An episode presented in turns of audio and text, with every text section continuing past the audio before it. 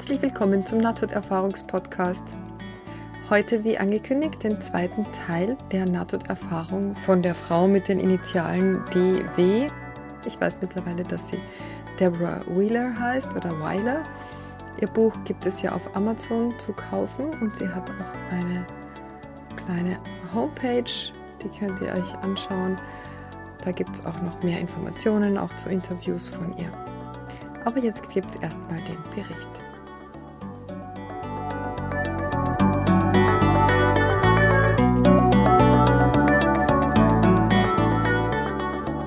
Sind das letzte Mal ja stehen geblieben an der Stelle, an der sie diesem Lichtwesen begegnet und beschreibt, dass es reine Liebe ist und dass es sie liebt, so wie sie selbst ist, obwohl sie sich ja ähm, versucht hat umzubringen und aufgrund dessen ja diese Nahtoderfahrung hat und dass sie total und vollkommen wertgeschätzt wird, genauso mit all ihren Unvollkommenheiten und wie sie sich dann gegenseitig, wie sie kommunizieren und das Wesen liebt sie und sie liebt das Wesen und es ist, ergibt sich ein Zyklus aus reiner Liebe und ähm, sie nennt das perfekte Kommunion. Und an dieser Stelle geht es weiter.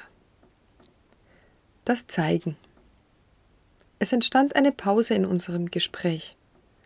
Anstatt Ideen, die zwischen uns hin und her gingen, kam eine Veränderung in die Art, wie wir kommunizierten. Ich sah das andere selbst als einen großen Lichtball mit einem weißen Halo und einer goldenen strahlenden Mitte. Das war alles, was ich sehen konnte. Er erfüllte mein gesamtes Sichtfeld. Nun, in der Stille zwischen uns, entstand eine Veränderung meiner Perspektive. Was ich sah, veränderte sich, aber ich hatte nicht das Gefühl, mich zu bewegen. Nun sah ich ein langes Lichtoval mit einem Muster aus kleinen aufgereihten Blöcken, die sich an seiner Länge entlang zu bewegen schienen. Ein strahlendes goldenes Licht wie eine Sonne entsprang ihm, und die Liebe, die man spüren konnte, war wie diejenige, welche das große liebende Wesen aussandte. Dieses aber war kleiner.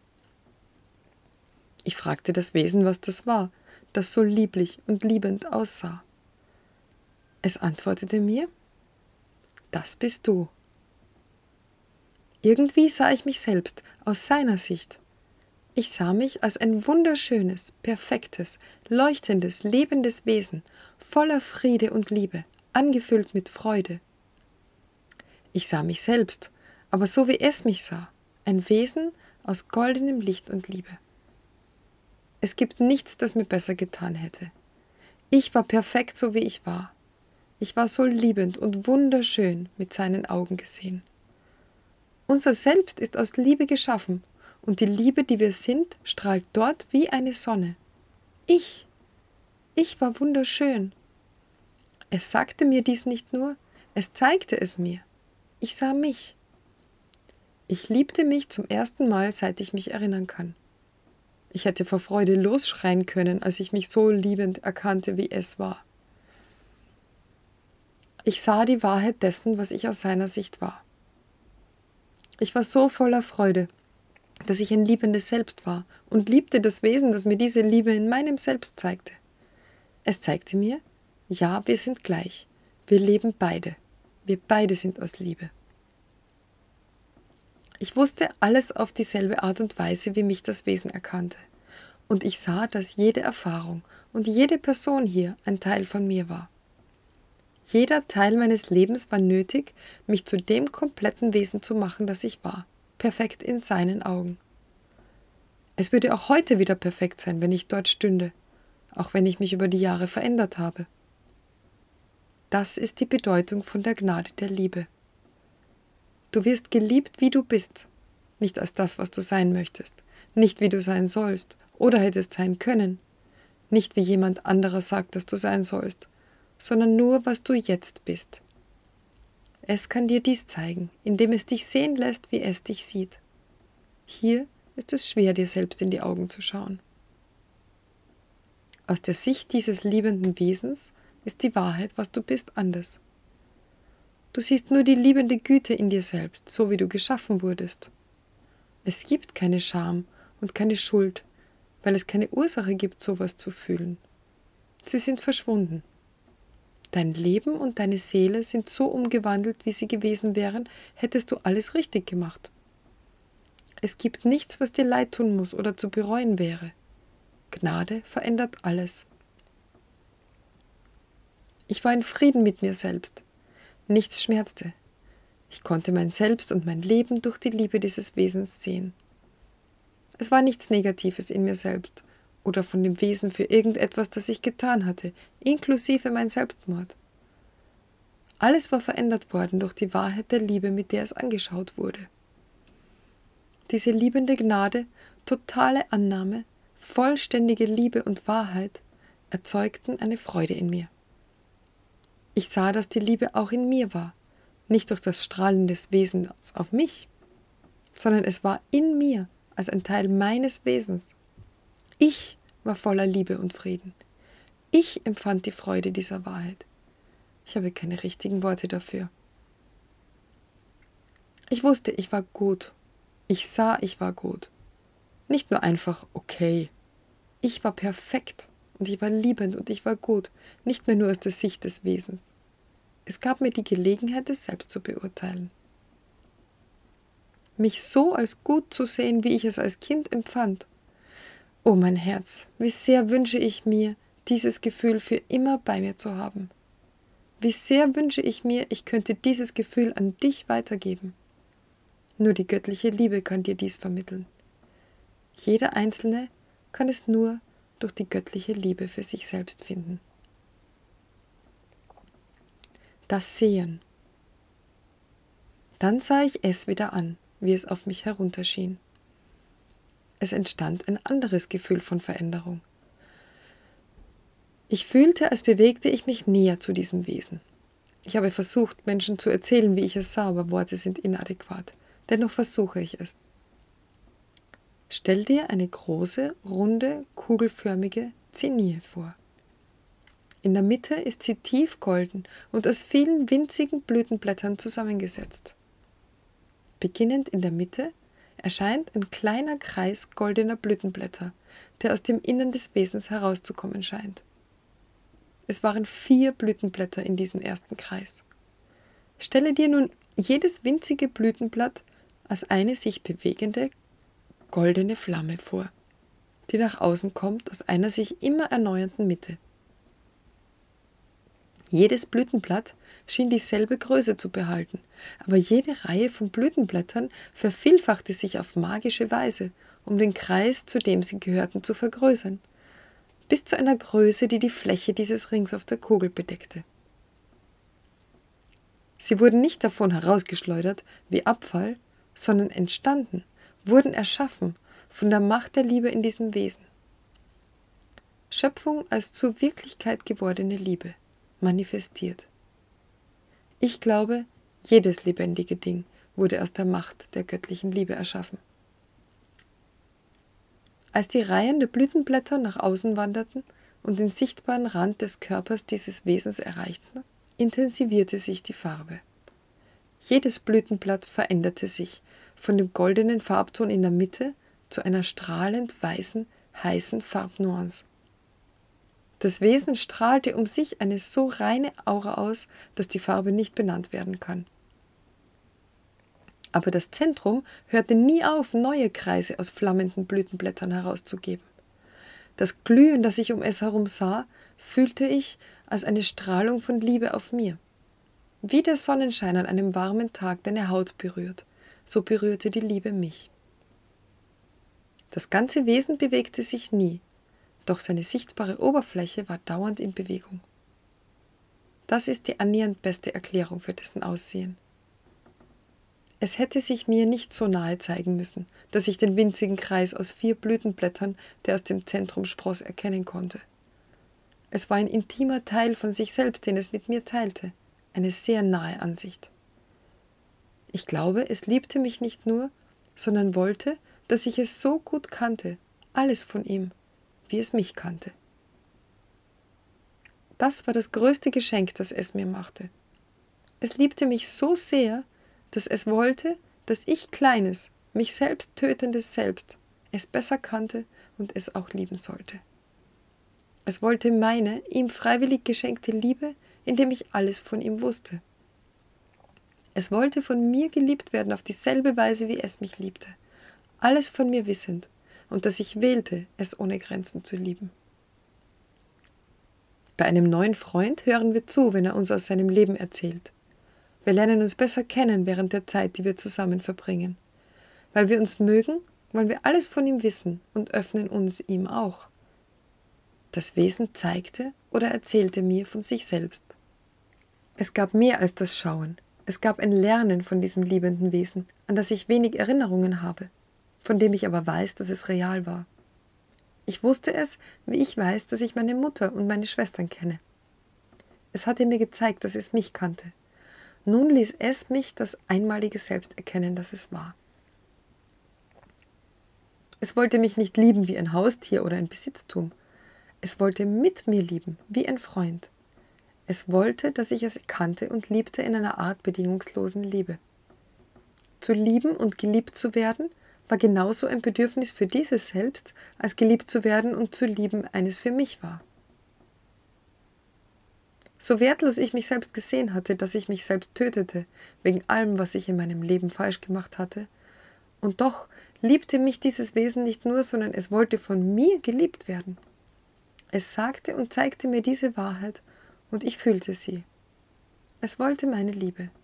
Ich war erwünscht als ein persönlicher, liebender Freund. So zu lieben, das musste ich wirklich kennenlernen, alles davon. Das ist das, was es mir zeigte, sein wahres Selbst. Ich wünschte, ich könnte erklären, wie wertvoll das für mich war gewollt zu sein, wo ich mich doch nicht mal selbst wollte. Ich hatte mich gerade umgebracht. Erzählt zu bekommen, dass ich nicht nur erwünscht war als jemand, den man lieben konnte, sondern dass es wollte, dass ich es liebte, dass ich auf eine solche Weise von jemand so liebevollem ausgesucht wurde, war mehr, als ich verstehen konnte. Welch größere Liebe gibt es als eine Liebe, die zu dir hinausgreift und sagt, ich werde dich immer lieben, dir dann zeigt, wer es ist ohne dabei zu wissen, ob dies dich nicht dazu bringt, es als jemand anzusehen, den man nicht lieben kann. Es machte sich verletzlich, indem es eine Zurückweisung von mir in Kauf nahm. Wie konnte ich ein Wesen, das mir so vollkommen vertraute, mit seinem ganzen wahren Selbst nicht lieben? Dieses Wesen kannte mich schon, ehe ich dort ankam. Es wollte mich lieben und von mir geliebt werden, dass ich alles von ihm wissen sollte. Ich wurde nicht gefragt, es blindlings zu lieben. Mir wurde das selbst gezeigt, das wollte, dass ich es liebte. Es wollte von mir ausgewählt werden, als jemand, den ich lieben konnte. Es hatte mich geliebt, bevor ich menschlich wurde. Es liebte mich, bevor ich geboren wurde. Es liebte mich, als ich zu ihm zurückkam, aber vor allem, es liebte, dass ich es auch liebte. Es war voller Freude darüber, dass ich es liebte. Ich war in einem Zustand der Glückseligkeit, wegen der Liebe, die wir teilten. So war mein neuer Freund, das göttliche Liebeswesen. Unser perfektes Verstehen in vollkommener Liebe war und konnte nur göttlich sein. Ich war daheim.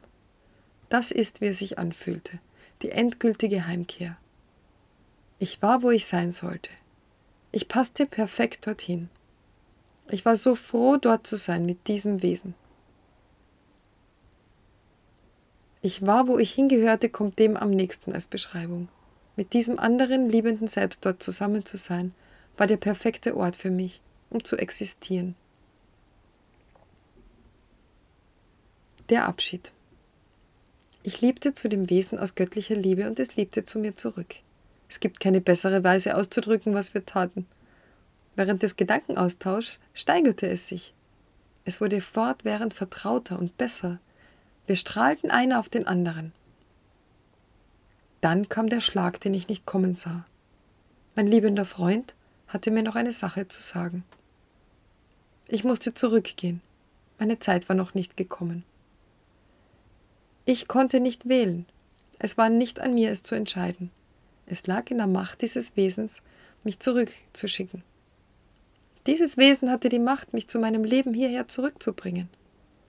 Was immer ich noch brauchte, war wichtiger als mein Bedürfnis, meinem vorläufigen Leid zu entfliehen. Ich musste es glauben. Zwischen uns gab es nichts als Aufrichtigkeit. Es wurde nur aus Liebe getan. Dieses Selbst konnte nur das tun, was es für mich als das Liebevollste erkannte. Mich zu verletzen, würde es wortwörtlich selbst verletzen, auf eine Weise, die ich nicht gut erklären kann. Ich würde wieder zurückgehen. Ich musste leben. Es berührte mein Herz mit seiner Liebe und Wahrheit. Ich sende dich jetzt dorthin, kam es zu mir. Meiner Erinnerung nach erhielt ich keinen Grund dafür. Es war so, wie es war. Es ist so, wie es ist. Es lag nicht in meiner Macht, es zu ändern. Ich war getröstet worden und sah ein göttliches, liebendes Wesen und einen Teil des Ortes, wo wir hingehen, wenn unsere Körper sterben. Ich wusste, ich wurde geliebt und dass ich liebte und dass wir nicht sterben. Mir war ein Geschenk gemacht worden mit dieser Erfahrung. Aber ich konnte nicht bleiben. Ich musste nicht wählen. Mein neuer Freund in seiner Liebe zu mir wählte für mich. Es gab kein Gefühl von Bewegung, es gab kein Konzept wie Auf Wiedersehen. Ich fühlte eine Abtrennung unserer direkten Verbindung. Es ist schwierig zu beschreiben. Wir waren zusammen auf jede vorstellbare Weise, redend, denkend, liebend, lernend. Dann war ich wieder allein. Ich war wieder bei der Barriere und bei dem kleineren Licht, das hinter mir war, als ich ankam. Ich schaute noch immer zu dem göttlichen Wesen, das jetzt dort drüben von mir war. Dann war alles weg. Anders als die gefühlte Zeit, die es gedauert hatte, durch die Dunkelheit zu diesem Ort zu kommen, sah ich diesmal nichts. Es war nur Puff. Ich war zurück. So schnell fühlte ich es. Ich hustete und würgte und war zurück in meinem Körper. Mein Körper war nicht mehr tot wieder lebend. Ich wachte hustend und würgend und nach Atem ringend auf. Es tat weh zu atmen. Tränen rannen über mein Gesicht bis auf die Brust. Ich begann lauter zu schluchzen, wieder in tiefer Trauer. Ich konnte mir noch nicht vorstellen, was genau geschehen war. So viel wusste ich. Ich war nicht tot. Ich öffnete meine Augen, schaute auf und sah einen Freund dort stehen, der mir zulächelte. Das verwirrte mich wirklich. Ich wusste, dieser Freund lebte nicht im gleichen Staat wie ich. Ich wusste, er konnte es nicht sein. Wer immer es war, er zog mich vom Sofa hoch. Total verweint. Meine Beine trugen mich nicht. Er legte den Arm um mich, um mich aufrecht zu halten. Er brachte mich ins Bad. Ich brach neben dem Sitz zusammen. Ich griff nach dem Sitz, um meinen Halt zu finden und mich aufzurichten. Das war alles, was ich tun konnte. Einfach durchhalten. Ich weinte noch immer sehr stark. Ich hörte das Wasser laufen. Er reichte mir ein Glas, lächelte freundlich und schaute mich nur an, und ich wusste, ich musste es austrinken. Er musste es für mich halten, da ich den Sitz nicht loslassen konnte. Ich wäre auf den Boden gerutscht. Sekunden später begann das Erbrechen. Er hielt meine Haare zurück, damit sie aus dem Weg waren. Ich erbrach mich weiterhin. Heftige, brutale Krämpfe schüttelten meinen Körper. Mein Hals und mein Magen brannten wegen der Magensäure. Endlich hörte das Würgen auf. Ich atmete stoßweise und versuchte, meine Nebenhöhlen zu befreien. Als er versuchte, mir wieder aus dem Glas zu trinken zu geben, sperrte ich mich erst dagegen. Dann trank ich das ganze Glas aus. Auch das alles erbrach ich wieder. Ich bekam meine Atmung so langsam wieder unter Kontrolle. Es war jetzt einfacher. Mein Weinen kam mit einem Schluck auf fast zur Ruhe. Einige Tränen liefen noch über mein Gesicht. Mein Schluchzen verebbte. Ich krabbelte vom Boden auf, das Waschbecken als Stütze benutzend, und es gelang mir auf die Füße zu kommen. Ich lehnte mich schwer ans Waschbecken, immer noch mit einer Hand daran geklammert. Mein Freund war immer noch da. Er stand da und beobachtete mich, nah genug, um mir zu helfen. Ich begann das Ritual, meine Haare zu kämmen und Hände und Gesicht mit kaltem Wasser zu waschen. Ich fühlte mich kaum besser, als wäre ein Lastwagen über mich gefahren. Meine Haut war kalt und klamm. Ich war immer noch sehr zittrig. Als ich zum Sofa zurückgehen wollte, begann ich zu fallen. Mein Freund fing mich auf. Er half mir zurück auf das Sofa. Ich war froh, mich niederzulegen. Er brachte mir eine Decke und deckte mich zu. Seit langer Zeit hatte mich niemand mehr zugedeckt. Ich versuchte ihm zu danken, aber ich machte schlapp. Ich sah ihn auf dem Stuhl neben mir sitzen. Ich zog die Decke unter das Kinn. Ich fühlte mich sicher und bewacht. Ich schlief ein. Ich kann mich an nichts erinnern, bis ich am Montagmorgen aufwachte, rechtzeitig um zur Arbeit zu gehen. Niemand war bei mir. Ich glaube, die ganze Zeit war niemand bei mir. Ich glaube, was ich als meinen Freund erkannte, war ein Engel. Aussehend wie mein Freund hatte er mich nicht verängstigt. Ich weiß, dass ich keine Angst hatte, auch wenn ich innerlich wusste, dass der Mann, den ich zu sehen glaubte, nicht da sein konnte. Ich weiß nicht, wie lange die Erfahrung dauerte. Zeit gab es dort nicht. Ich weiß nicht, dass ich zwei ganze Tage verschlief. Wenn alles freitags begonnen hatte, musste ich so lange geschlafen haben. Ich weiß nur, dass es Montag war, als ich aufwachte. Ich weiß nicht, wie ich das wusste. Ich wusste einfach, dass es Zeit war, zur Arbeit zu gehen. Ich begann meine Routine. Ich duschte, zog mich an, machte Kaffee und griff nach der großen Reisetasse. Ich wollte eine Menge Kaffee. Irgendwie war ich fertig, als ich abgeholt wurde. Ich ließ sie wissen, dass ich mich nicht wirklich wohlfühlte, ging aber trotzdem zur Arbeit. Das ist, was du tust. Du funktionierst, egal was geschieht. Während des Tages hatte ich, wie mir damals schien, weitere Halluzinationen, aber manche davon sind inzwischen wahr geworden. Das macht sie eigentlich zu Visionen, nicht Halluzinationen. Ich träumte sehr lebhaft während vielen Nächten. Ich schrieb alles in mein Tagebuch ein. Während meiner Teenagerjahre hatte ich ein Tagebuch. Als mein Leben schief lief, schrieb ich wieder alles für mich selbst auf. 1984 hatte ich Tagebücher, die die letzten fünf Jahre zurückreichten, bis zu meiner gescheiterten ersten Ehe im Jahr 1979. Ich behielt sie alle. Monate und Jahre später als Dinge, die ich gesehen oder geträumt hatte, zu Realitäten in meinem Leben wurden, konnte ich nachschauen und lesen, was ich niedergeschrieben hatte. Da erst konnte ich glauben, dass mir zukünftige Dinge gezeigt worden waren bei dieser Begegnung. Es bestätigte mir meine geistige Gesundheit und es bewies die Wahrheit der Erfahrung. Jene Niederschriften verbrannten 1989, als wir unser Haus verloren. Mit der Zeit fühlte ich mich wieder mit der Welt verbunden. Ich konnte wieder an das denken, was ich tun musste. Rechnungen bezahlen, arbeiten, umziehen, etwas, das meine Existenz rechtfertigte. Ich fuhr fort mit dem Hiersein, lebendig zu sein, wie wir es verstehen. Eine lange Zeit vergaß ich diese Erfahrung, weil ich wusste, niemand würde es mir glauben. Ich wollte nicht für verrückt gehalten werden. Ich klassifizierte es unter Vergessen. Es hat sich als schwierig erwiesen. So, hier endet also der Bericht und es gibt zwei Dinge, auf die ich noch ein bisschen eingehen möchte. Das erste ist jetzt gleich am Ende hier, als sie beschreibt, als sie zurückkommt in ihren Körper, dass ihr Freund dasteht, ihr Freund, von dem sie weiß, dass er es gar nicht sein kann, weil er in einem anderen Bundesstaat lebt. Und dennoch ist er da, hilft ihr, hält ihr die Haare, ähm, reicht ihr Wasser, stützt sie, fängt sie auf, als sie fällt und deckt sie zu. Und sie meint, es ist ein Engel. Also ich denke, sie wird es bestimmt nachgeprüft haben, ob dieser Mann das tatsächlich war oder nicht. Sie denkt, es ist ein Engel.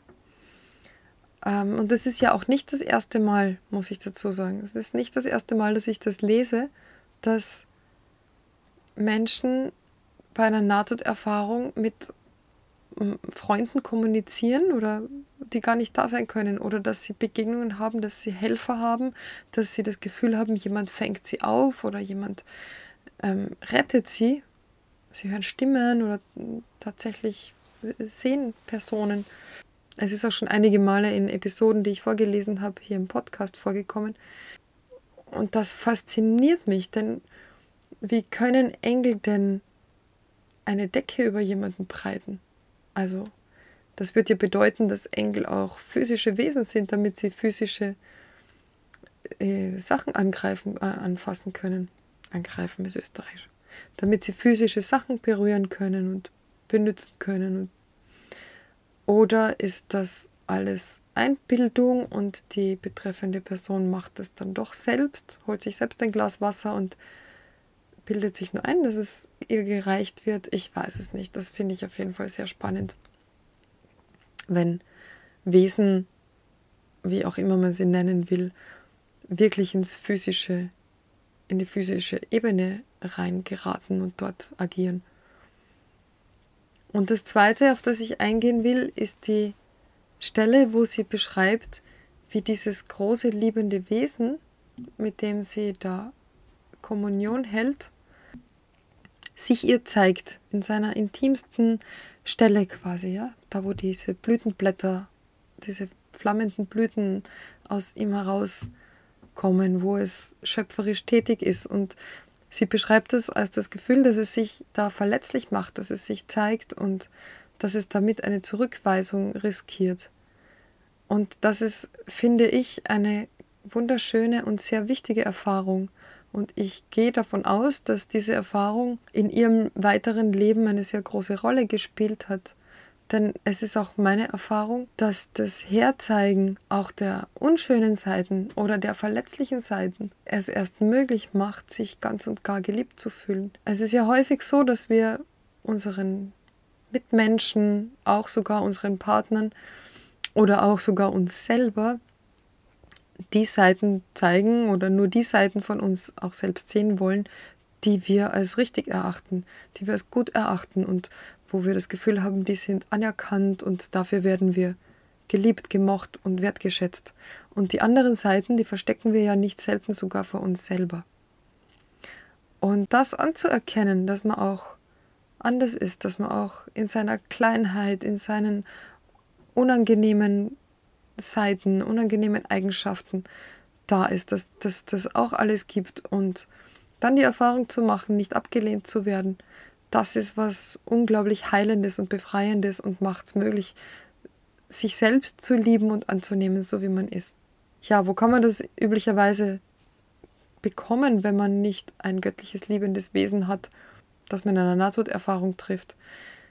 Ich denke, gibt es Menschen, die dafür da sind, Berufe, die dafür da sind. Das sind zum Beispiel Seelsorger, Therapeuten, aber auch natürlich gute Freunde, und das wünsche ich jedem und jeder von euch, dass ihr einen Menschen im Leben habt, dem gegenüber ihr euch verletzlich zeigen könnt. Damit beende ich die Folge für heute. Schön, dass ihr da seid. Schön, dass ihr mir zuhört. Wenn ihr mir schreiben wollt, wie immer, die E-Mail-Adresse ist info at nte-podcast.de. Schreibt mir eure Wünsche, Anregungen, Beschwerden, natürlich auch, falls ihr welche habt. Folgt mir auf Instagram oder Facebook und schaut auf meiner Homepage vorbei. Wenn ihr mich unterstützen wollt, es gibt auf der Homepage eine Möglichkeit, etwas zu spenden. Ich freue mich über eine Wertschätzung ähm, und ansonsten natürlich, wie immer, vielen, vielen Dank fürs Zuhören. Einen schönen Tag noch bis zum nächsten Mal.